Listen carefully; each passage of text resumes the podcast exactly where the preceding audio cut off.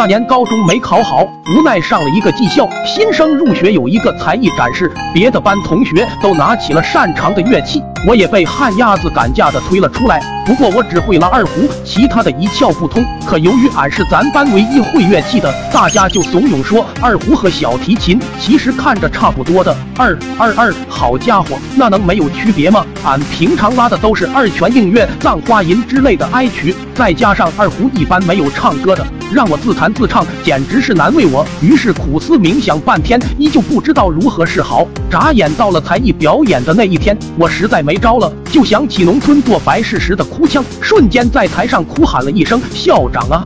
就拉起了二胡，要知道我这可是童子功，那氛围一下子就被我瞬间拉满，甚至有不少同学和老师都触景生情的潸然泪下，只有校长一人愣在那里思考人生，不知道这会应该继续坐着还是原地去世。节目结束之后，没想到我这赶鸭子上架的表现竟然获得了满堂彩，好多同学都来向我取经，说这种神奇的乐器比吉他不知高档了多少倍。于是有人学唢呐，有人学声，还有人。干脆敲起了锣，就这样不知不觉的我，竟然带动了学校的文艺复兴。由于技校的管理实在是松散，慢慢的，俺们在学校附近出了名，甚至还接到了不少农村白事的订单。有一天，俺经过校长的办公室，听到里面传出了阵阵的哭声。由于职业病的原因，我就以为是校长家里有人过世，哪里能想到是他把刚来的老师给训哭了。想到我目前在学校的地位都是拜校长所赐，现在。正是报恩的时候，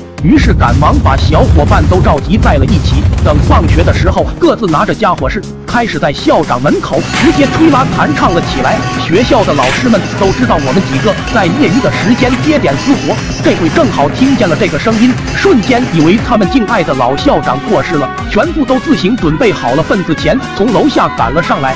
此时校长正在听着音乐睡觉，隐隐约约的听到吹拉弹唱的声音，还以为我们在附近接私活呢，也就没太在意，蒙上被子继续着他的美梦。